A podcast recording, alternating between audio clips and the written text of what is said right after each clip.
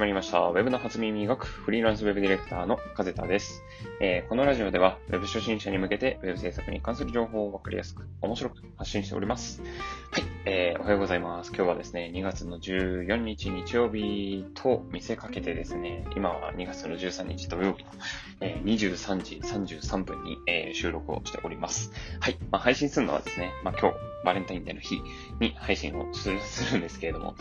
まあ、ちょっと今、いろいろと、まあ、収録する熱が出ているので、えー、夜中に、はいえー、収録をしております。ちょっと頭がね、ふんわりしちゃってるんですけれどもね、そこら辺ちょっとご承知おきを、ご承知おきをください。はい。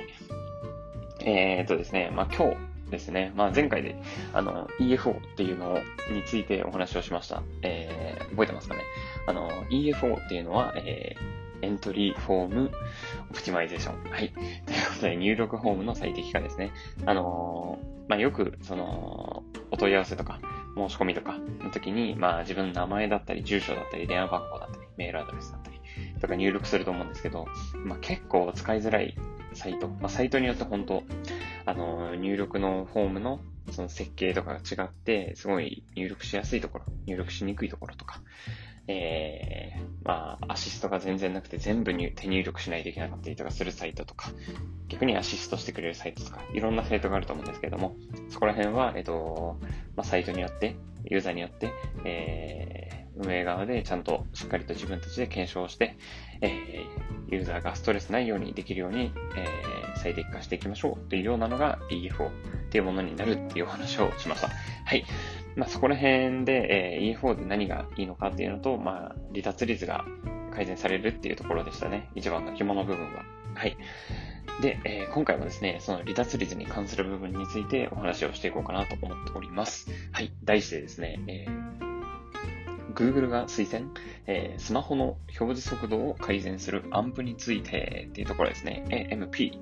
アンプです。はい。えー、アンプってなんだって話なんですけれども、これあの、頭文字を取ってるんですよね、英語の。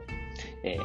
Accelerated Mobile Pages っていうのの、えー、 Accelerated A、モバイルの M、ページズの P みたいなところを取って AMP、アンプって呼びます。はい。えー、まあ普通アンプって聞いたらあれですよね、一般の方とかですと、あの、ギターとかにつなぐあの、アンプを思い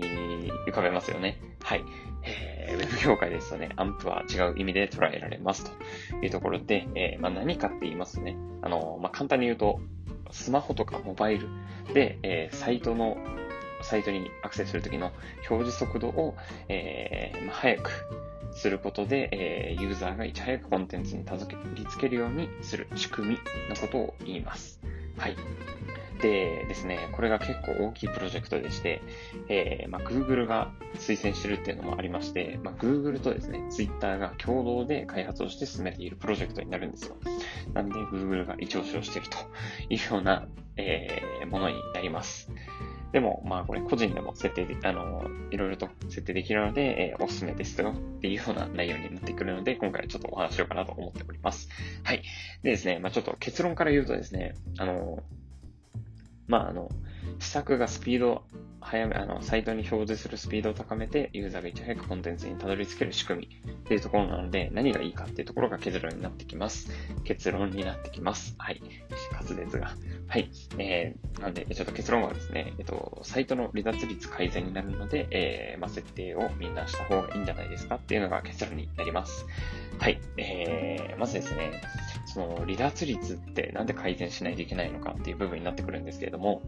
えー、離脱率を改善すると、えー、こんなメリットがありますというのがあります。えー、まあ、Google 調べなら、え、Google での調査、調べになるんですけれども、まあ、表示速度が1秒から5秒に低下した場合っていうのが直帰率来てすぐ帰っちゃう人が90%まで上昇するらしいんですよ。っていうことはですよ、あの、みんな、あの、サイトにアクセス、リンクを押してサイトにアクセスしたら5秒間待ってくんないんですよ、9割の人が。みんな、あの、5秒経たずに、ああ、もういいや、つって帰っちゃう。っていう状況。5秒ですよ。5秒も待ってくんないと。まあ、もったいないですよね、本当に。うん。まあでも僕自身もですね、サイトとかアクセスしようとしたときに、5秒もこうずっと開かなかったら、確かに、あの、バッテン印をして、ブラウザ閉じちゃうな、ページ消しちゃうなって思うんですよ。って思うと、ここのスピードってすごく大事離脱率改善になることはすごく大事って思わないかなっていう部分になってきます。はい。でですね、えっと、まあ、アンプを入れると離脱、あの、表示速度が上がるんで、この部分が改善されていきますよってところなんですけど、まあ、あの、アンプもメリット、デメリットがあるというところで、えー、メリット2つ、デメリット2つお話していきます。えっ、と、メリットはですね、まず導入をしただけで、えー、表示される速度が4倍も変わるというところがあります。4倍ですよ、4倍。すごいですよね。はい。なんで、えっ、と、まあ、導入をしただけで4倍も変わるのであれば、まあ、ぜひ導入した方がいいんじゃないのかなというところが一つあります。で、もう一つのメリットがですね、えっ、と、なんかあの、検索をしたとき、まあ何でもいいんですけど、まあの、立川居酒屋とかでも何でもいいんですけど、調べたときに、あの、そのサイトの右、あの、表示されてるところの右上に雷マークがつくんですよね。画像とかの。うん。あの、ちょっとわかりづらいから説明が。まあ、スマホじゃないと出ないんですけど、あの、雷マークがつくんで多少目立ちます。アンプの、あの、さいあの記事、アンプのページっていうのがわかるように、え、なっているというところで少し目立つっていうのが、まあ、メリットになりますね。ちょっとこれちっちゃいメリットですけど、うん。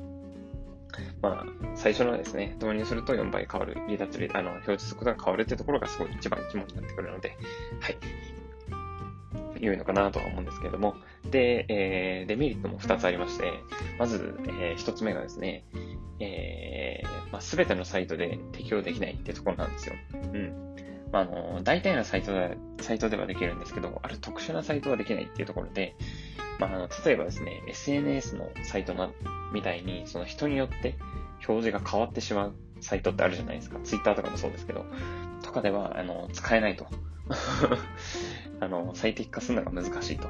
いうところが挙げられます。あとはですね、あの、デザインが凝ってたりだとか、いろんなシステムを組み込んでいるサイトっていうのも、えー、結構技術的に、えー、ちょっと実装が限られてくるというものがあります。まあ、これはあの、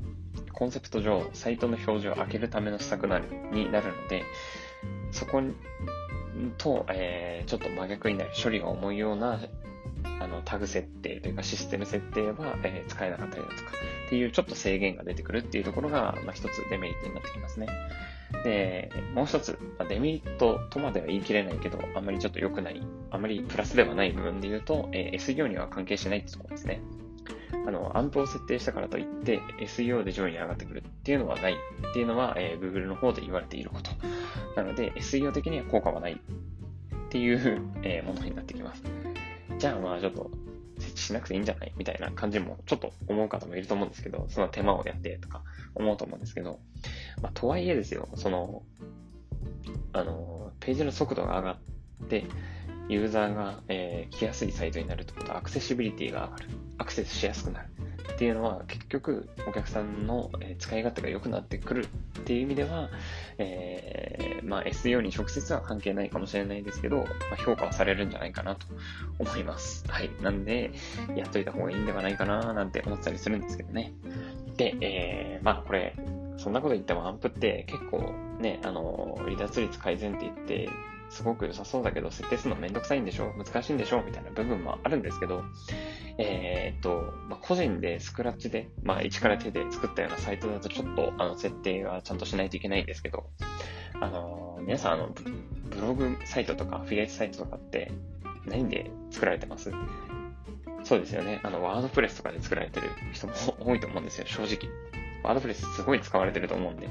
で、ワードプレスとかですと、あの、プラグインでアンプ設定できたりするんですよ。だからプラグインでアンプのプラグインがあるので、まあ、そういうのを導入して、手軽にオンオフしてあげると、まあ、勝手に設定されて、えー、そういう風に使用されるようになると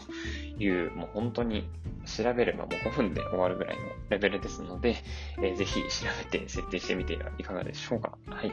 で、まあ、あの、ちょっとオンオフしてみて、その結果を見て変えるというのでもいいので、AB テストみたいなもんですよね。やってみて、でも全然なんかそんな変わんない上にそんな良くもない、むしろ下がったみたいなのであれば、下げ、あの、一回アンプ設定閉じてもいいかもしれないですし、うん。まあ、そこは、まあ、各々自分で検証してみてはいいのかなとは思うんですけど、基本的には、まあ、ユーザーにとってはいい、あの、離脱率改善につながるっていう部分の表示速度の部分が改善されることで、離脱率改善にもつながってくるという施策になってくるので、えー、Google 上昇のアンプ、えー、ぜひ、えー、設定してみてはいかがでしょうかというようなお話でございました。はい、いかがだったでしょうか。こんな感じでですね、えー、このラジオでは、えー、Web に関する情報を発信しておりますので、えー、いいねと思えばいいねとフォローいただけると幸いです。はい。あとはですね、コメントとかアドバイスとか、まあ、レター、気軽にいただけると幸いです。もう何でもいいんでね、あの、朝何食べましたとかでもいいんで、はい。そういうのがあれば、あの、全然読み上げていこうかなと思っております。はい。そんな感じで、えー、今はちょっと夜中なんですけど、そろそろ12時ですね。ちょっと、お眠いになってきたので、